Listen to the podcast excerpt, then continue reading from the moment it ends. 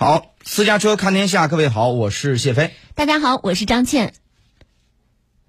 三月一号，美国拜登政府派出一支由前资深官员组成的代表团到台湾访问。那么，接下来我们继续关注到的是。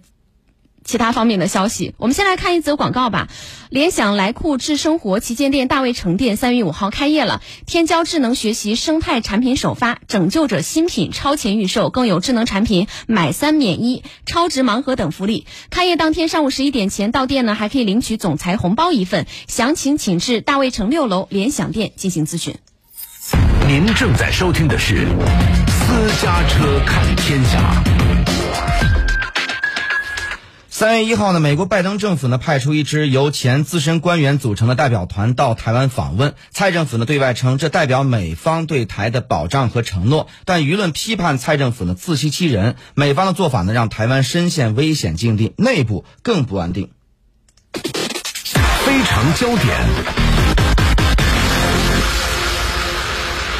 外交部发言人汪文斌在三月一号的例行记者会上答记者时，呃答答记者问时表示，中国人民捍卫国家主权和领土完整的决心和意志坚定不移。美方派任何人展示所谓的对台支持都是徒劳。中方敦促美方恪守一个中国原则和中美三个联合公报规定，停止任何形式的美台官方往来，慎重处理涉台问题，以免进一步严重损害中美关系大局和台海和平稳定。美方人员近期频繁访问台湾，拜登政府于三月一号再度派遣前官员访问团抵台，预计停留两天。评论认为，台湾内部舆论对于拜登政府早就产生疑虑。特使团到访显然是为了安抚台湾民心，但在俄乌战争爆发的敏感时刻，这样的动作只会让目前紧绷的台海局势火上浇油。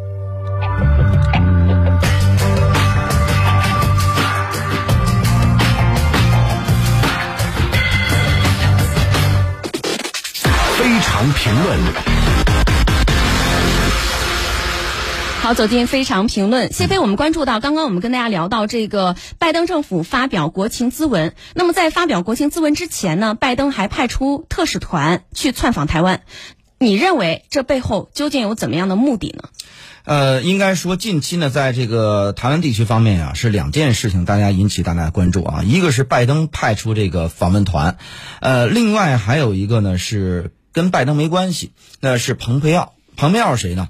啊，臭名昭著，这个人是个坏分子了。这个人是这个在应该是在北京时间的昨天晚上的时候啊到的这个台湾，然后下飞机以后在机场啊有一个这个演讲，然后当时呢在这个台湾呢是有很多人来进行这个迎接啊等等这些，这两个事儿我觉得想放到一块儿说啊，呃一前一后前后脚，但是呢这两个是两回事儿。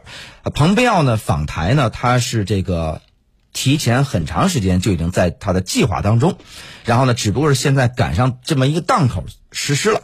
但是呢，拜登访台呢是近期的事儿，也就是说，呃，因为这个台湾方面呢是呃这个传出来的消息啊，他访华啊是拜登方面要求的，要对这个台湾所谓的去去窜访啊。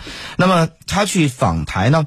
呃，时间大概是因为是在上周上个礼拜的礼拜四吧，好像是。礼拜四是是不是这个这个俄乌之战，然后这个开打，然后呢，在礼拜四开打之后，在礼拜五，然后呢，这个礼拜五、礼拜六的大概是这么一个时间，然后拜登那边马上就内部进行了个评估以后，就开始组团，然后到这个台湾去进行这个访问。那么他们到台湾呢？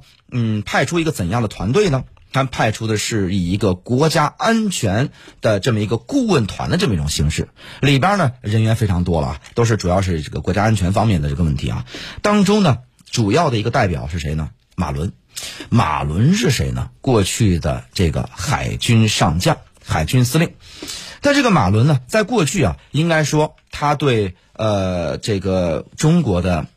彼此的关系应该说是非常好。那么当年就是说这个中美之间关系还是非常融洽的时候，呃，我们还邀请马伦来到我们这个中中国这边进行访问，包括去了这个去了山东，还去了哪儿？去上海没有？忘了哈。然后呢，关键我们还给马伦开放了一些我们重要的军事设施、军事目标，让他去参观。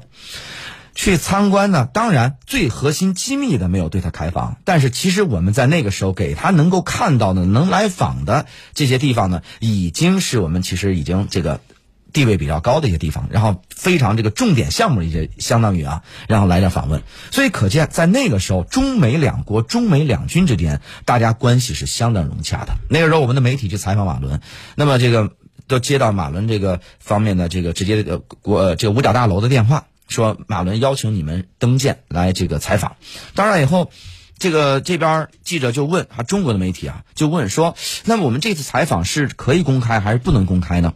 就什么意思呢？不能公开，就相当于朋友之间，我邀请你来这儿，我们可以聊聊天。然后呢，哎，你了解了解我的意图，但是呢，咱们的谈话是不能见见报的。然后呢，能公开的就显然你就可以带着这个录音笔、摄像机什么之类的。咱们是采采完之后，你回去你可以这个发表。当然了，就发表之前你需要给我发过来一份，我再来审一下，看看这个东西行不行。之后你可以发表，是吧？问完以后呢，这个五角大楼这边，就马伦这边给出了意见，说是可以，没问题，可以公开。于是呢，哎，采访带着这个带着采访机啊，带着什么的过去采访了。然后最后这个，但实际上那个时候，因为中美两国以及中美两军的关系非常融洽，也没有现在这么多问题。如果现在的话，恐怕很多问题要问。那那个时候就这个，咱们那个媒体也在问说：“您看我我们问你点什么呢？”他说：“问点什么呢？就是也没有什么可问的。现在咱们两个关系挺好的，不存在矛盾。说要不你就问一问这个，呃，比如说呃这个。未来的军力部署啊，什么演习的这个计划呀，什么等等类似这样的东西啊，就是就是大家当时的这个关系非常之融洽。所以呢，马伦他现在已经这个退役了嘛，但是马伦应该说呢，可以说，呃，咱不能完全称为中国人民的老朋友吧，咱们经常有一些这个这个称呼啊，不能这么说。但是他跟中国的关系应该说是非常之好，而且他也可以称之为知华派。就是对中国了解，同时对中国友善这么一个人啊，这么一个主儿，所以呢，呃，拜登之所以派他去，我想背后也有一些他的一些考量。也就是说，在这个敏感时期，那么以拜登这个就是美国总统的任命的身份的形式，他们的一个这个啊这个所谓的出访团，拜登的这个这个团队哈，那么到那儿以后呢，这个叫什么？这个特使团回来以后，当然也是跟拜登直接汇报。内容也是跟直接汇报，当然就是跟俄罗斯和乌克兰一一这个直接开战以后，那么其实全世界的媒体都想到了，就是这个中国大陆和台湾之间啊，是不是有有一些这个微妙的一些这个啊细微的一些这个变化，所以呢，跟这个一定是直接相关的。但是呢，拜登为了说让中国大陆这边说也你们也不要太敏感啊，也不要太紧张，所以呢，派出了一个相对来说跟我们之间关系相对来说比较融洽的一个人。意思就是说，你看我派他来，你们也相对来说放心一点。我想这个是他背后的考量。但是这个和这个蓬佩奥访台应该说是完全两回事儿。蓬佩奥首先我们说，就他在这个呃，他是特朗普时期的这个国务卿，那么他在台上的时候，我们就说这这臭名昭著的一个坏分子。是吧？这个中美关系的这个之所以搞坏，跟他是有密不可分的关系。他这次来不光是他自己来，还有谁呢？纳瓦罗。纳瓦罗是谁呢？特朗普时期的管经济的一个啊，就是主要是管经济政策的这么一个人哈。应该说，在特朗普执政的前期，大家彼此的关系都中美关系其实还不错。到了一七年、一八年左右的时候，然后关系开始这个骤降。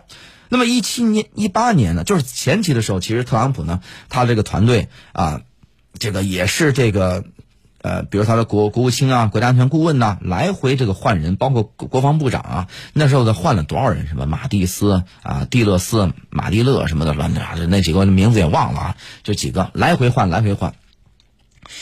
那么一直到最后。我记得是大概一八年、一九年那个时候，然后呢，从这个蓬佩奥上来以后，包括任命了这个纳瓦罗来负责这个经济政策以后，然后呢，相对来说比较的这个他的这个阵容稳定了。那在这个时候阵容稳定之后呢，开始针对这个中国有一些针对性的一个政策出台，于是中美关系急转直下。所以说，中美关系的这个转恶，那么实际上跟这个纳瓦罗跟这个呃。这个叫蓬佩奥是应该说是密不可分的。那么他这次来，因为蓬佩奥自从这个特朗普下来以后，蓬佩奥呢现在是这个呃美国官方的一个智库，就是白宫的一个智库当中的一个研究员、一个学者。的这么一个身份，但是呢，他在这个位置上呢，其实他有自己的考量，也就是说，他在择机而动。他并不是说真的说是啊，说是我现在就是这个成为一个学者以后就不问政治了，他并不是这样，而是呢，他在一个官方的智库当中担任一个研究员的身份，为的是将来有机会的话，他再重返政坛。所以呢，他这次呢，这个窜访台湾，其实背后也有他未来的一些想法。那么这个想法呢，我们来看啊，呃，这个拜登派出的代表团和蓬佩奥来这儿。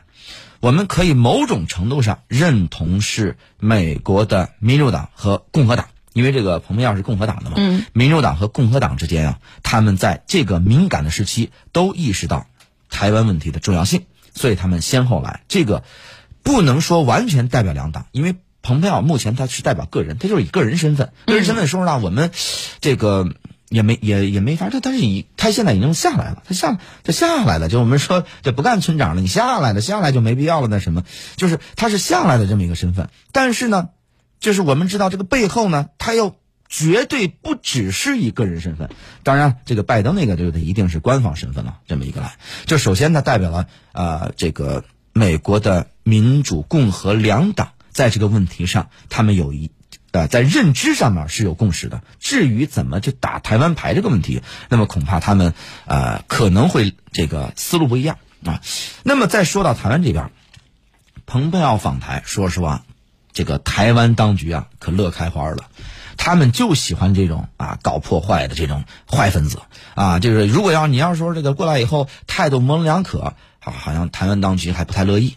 这次呢，迎接这个呃这个蓬佩奥的。